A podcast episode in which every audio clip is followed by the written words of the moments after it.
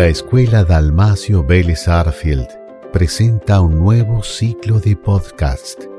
22 textos de la mano de sus autores, edición 2020 de Mi Palabra Vale. En medio del incendio, autora Corel Moya Olmos. El clasismo es el prejuicio y la discriminación basados en la pertenencia o no a determinadas clases sociales. Todos estamos orgullosos de lo que conseguimos a lo largo de nuestra vida, por el esfuerzo que pusimos, el aliento que nos dieron para lograrlo y el pensamiento de que vamos a concretar todo lo que nos propongamos porque tenemos oportunidades. Pero, ¿qué pasa con aquellos que no las tienen? ¿Es tan fácil salir adelante? ¿Puedo conseguirlo sin tener nada? Personalmente no lo creo. La vida tiene muchas circunstancias adversas que como personas nos es difícil superar salir de ese pozo sin la ayuda de otros, sin el apoyo económico, el amor o la comprensión. Conozco muchas historias de personas que cuando sufrieron algún tipo de tragedia recibieron todo lo contrario de partes de quienes deberían haberlos acompañado. Exclusión, odio, indiferencia y sobre todo se sintieron juzgados por su apariencia, por lo que tenían o no tenían, o por la incapacidad de poder afrontar esos problemas, como si eso fuese culpa suya.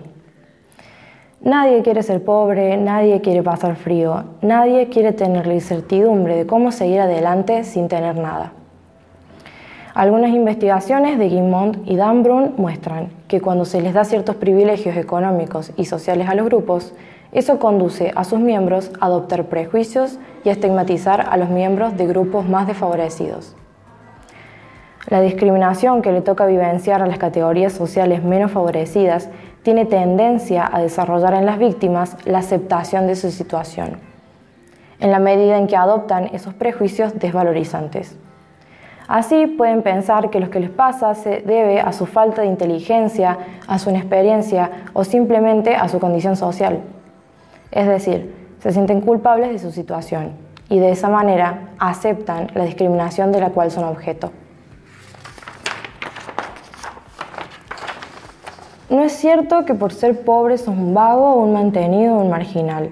Sí, puede existir gente así, no lo niego, pero tenemos el descaro de generalizar constantemente esto. Resulta muy fácil hablar desde nuestra comodidad. Creemos que porque nosotros lo logramos, otros, en un abrir y cerrar de ojos, pueden conseguir lo mismo. Por eso me di cuenta de que en donde más se habla de la pobreza es en donde menos se la conoce. No es fácil salir adelante ya que en la sociedad en la que vivimos es muy difícil conseguir un buen trabajo, a veces por esos mismos prejuicios. En los ámbitos en los que se produjeron la mayor cantidad de hechos discriminatorios, xenófobos y racistas, desde 2015 hasta la actualidad, fueron en el empleo, en el entorno educativo y en la administración pública. Tan solo estos tres lugares concentran el 50% del total de denuncias registradas por el Instituto Nacional contra la Discriminación. Como efecto de la exclusión y de la discriminación en aquellos que son víctimas, se han encontrado estados depresivos eh, como el estrés, la agresividad, entre otros. Pero de manera más amplia, la discriminación constituye un ataque u ofensa a la identidad, a la imagen que se tiene de sí mismo. Por eso es que las víctimas tienden a desvalorizarse, lo que provoca que se aceptan esa suerte. Es posible que les cueste defenderse de esa injusticia social. Además, hay que tener en cuenta que a veces, a pesar de tener dos trabajos, el sueldo no les alcanza para llegar a fin de mes. No es un tema de esfuerzo, va más allá de eso. Los argentinos avanzamos mucho socialmente, poco a poco aceptamos la igualdad de género o la diversidad sexual, pero con respecto a esta indiferencia hacia el que menos tiene, seguimos igual que siempre.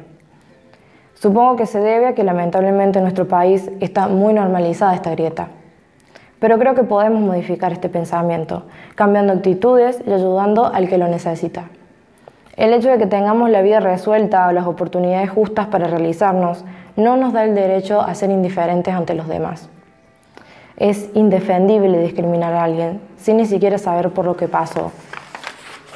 Cualquiera que hable mal, prejuzgue o tenga un odio sin razón demuestra lo egoísta y desconsiderado que puede llegar a ser una persona. Imagínate que se produce un incendio en tu casa y perdes todo lo importante o esencial en tu vida. Probablemente la gente te ayude a recuperar lo que perdiste, o la mayoría de las cosas. Poco a poco saldrás adelante y después de un tiempo todos se olvidarán de aquella tragedia. Pero, ¿qué pasa cuando las personas no tienen que recuperar? ¿Qué pasa cuando ya se nace en medio de un incendio constante? ¿Qué posibilidades tenés?